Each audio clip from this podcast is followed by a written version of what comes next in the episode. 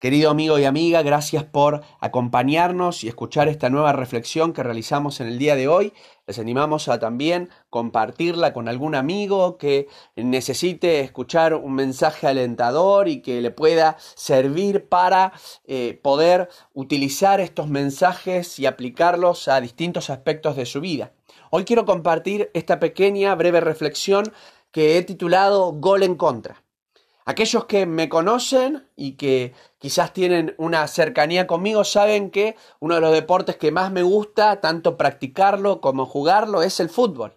Y la finalidad que tiene este deporte es precisamente hacer goles en el otro arco, ¿no? Y mm, sin lugar a dudas, el, el, tema de llamarlo de esta manera tiene que ver con todo lo contrario a lo que este deporte tiene como finalidad. Muchas veces nos habrá pasado a algunos de nosotros gritar algún gol que hemos realizado, pero cuando hacemos un gol en, nuestra en nuestro propio arco, contra nuestro propio equipo, sin lugar a dudas eso nos trae algún tipo de, de culpa, de trauma y demás. Hace no mucho tiempo estaba jugando un partido de fútbol eh, y yo siempre miro en los la televisión y miro en los distintos partidos que hay una, hay una actividad que realizan los defensores y traté de imitarla. Tiraron un centro hacia el lugar donde yo estaba y yo estaba eh, defendiendo mi propia cancha, pero estaba en mitad de campo. Así que cuando tiraron este centro yo quise hacer lo que veo siempre en la televisión, hacer un pase hacia atrás con mi cabeza y que lentamente esto llegara hacia el arquero y el arquero la pudiese tomar con sus manos, porque si no el arquero tiene que despejarla con el pie. Así que en mi cabeza estaba todo armado, lo que estoy acostumbrado a ver en la televisión, pero nunca me había dado la posibilidad de poder hacerlo. Así que cuando hice esta maniobra, lancé la pelota hacia atrás y lo que no me di cuenta es que el arquero, mi propio arquero, estaba también en mitad de cancha, al lado mío, y veía cómo la pelota iba lentamente, porque yo no cabeceé con mucha fuerza, era un pase hacia atrás.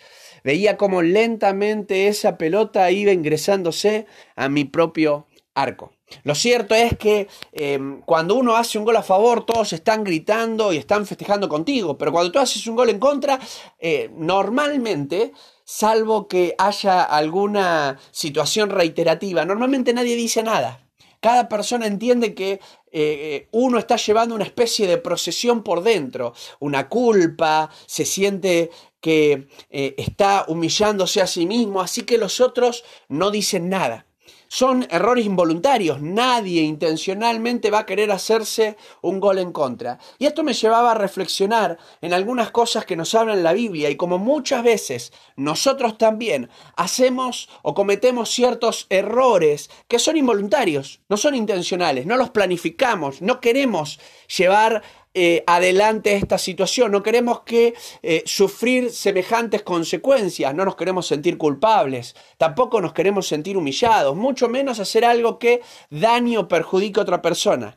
Pero eso no significa que no sean errores. Ahora quiero que veamos en la Biblia rápidamente una historia que nos permite ilustrar este proceso que experimenta alguien que comete este tipo de errores y quizás alguno eh, se esté dando la idea de a quién me refiero, pero es el apóstol Pedro.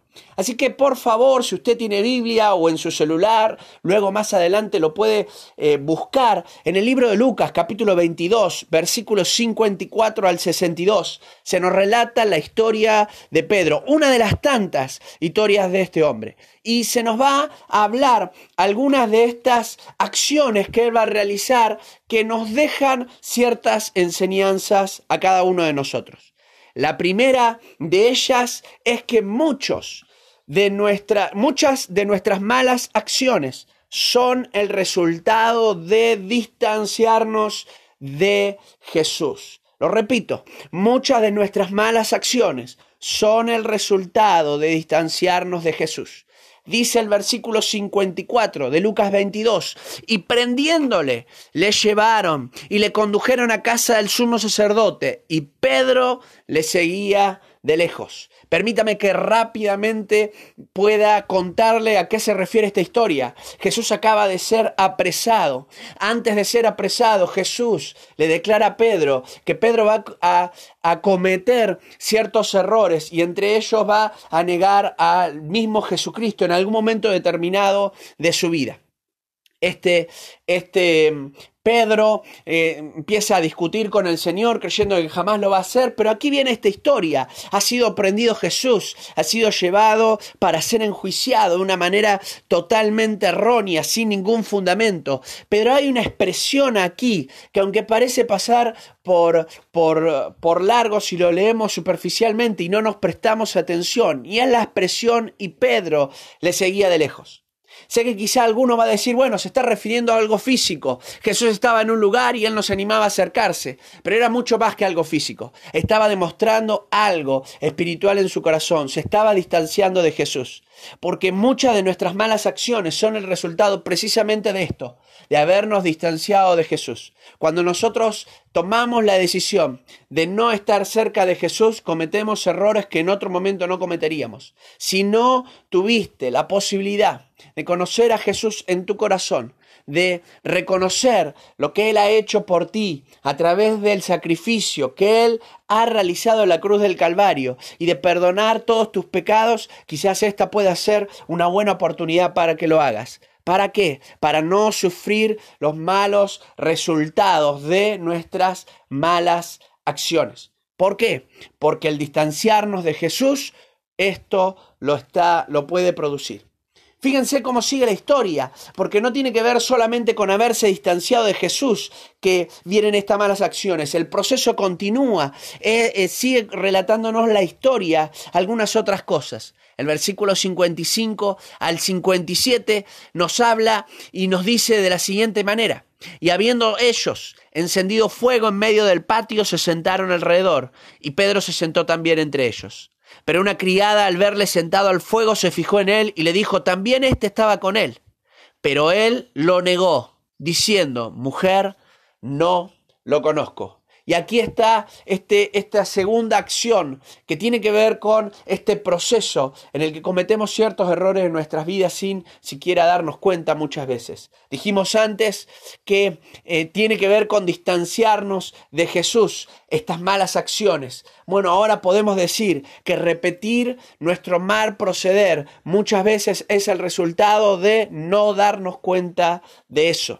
Tres veces se repite esta misma expresión que Jesús lo niega. Tres veces se repite la misma acción. Y no con muchos años de diferencia. No es que negó un día y pasados los años nuevamente vuelve a negarlo. No. Está hablando de algo que sucede en, en, una misma, en un mismo momento, en un mismo instante. Y él es capaz de negarlo en tres oportunidades. Repetimos nuestro mal proceder y no nos damos cuenta de ello. Qué interesante que él no se percató hasta que no lo vio a Jesús de que estaba cometiendo un error. No se dio cuenta estaba, que estaba haciendo algo que se estaba volviendo prácticamente un hábito. ¿Cuántas veces nos habituamos a lo malo y no lo podemos percibir? Empezamos a ver, y creo que esto es algo que también se traduce o se ve eh, reflejado en nuestra sociedad.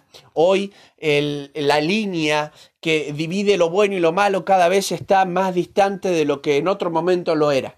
Lo cierto es que si nosotros conociéramos más acerca de lo que Jesús quiere para nosotros, nos daríamos cuenta que estamos habituados a cometer ciertos errores que no solo nos perjudican, sino que perjudican a muchas otras personas que están alrededor de nosotros. Y en nuestro caso particular, y mirándonos nosotros mismos, ni siquiera nos damos cuenta de ello. Nos hemos habituado, convivimos con ellos. Sabemos hasta dónde puede llegar a alcanzarnos, sabemos hasta dónde puede afectarnos y nos hemos habituado de cada una de estas malas acciones.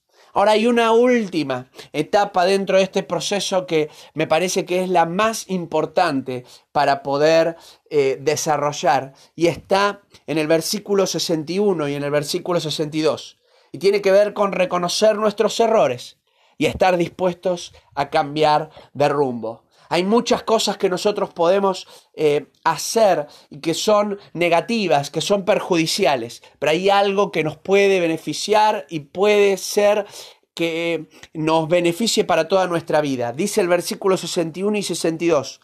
Entonces, vuelto el Señor, miró a Pedro, y Pedro se acordó de la palabra del Señor que le había dicho, antes que el gallo cante, me negarás tres veces. Y Pedro, saliendo fuera, lloró amargamente.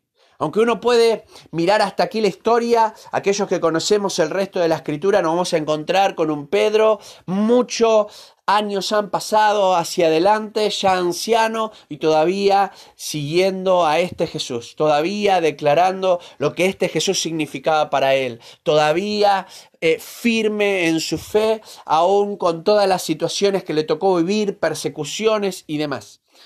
Hay algo que comienza a partir de este momento que cambia mucho en la vida de Pedro, y es que él estuvo dispuesto a reconocer sus errores y estar dispuesto a cambiar de rumbo. La drástica decisión de irse hacia un lugar luego de haber mirado o haber recibido la mirada de Jesús irse hacia un lugar y empezar a llorar amargamente. Esa expresión significa empezar a gritar desconsoladamente. Estaba buscando ser perdonado. Fue eso también lo que lo acompañó durante toda su vida. Comenzó con un llanto en aquel momento, comenzó con un llanto amargo, desolador, pero que continuó durante toda su vida, demostrado con cada una de sus acciones. Por eso es interesante que no simplemente necesitamos reconocer nuestros errores, sino también estar dispuestos a cambiar de rumbo. Y así como Pedro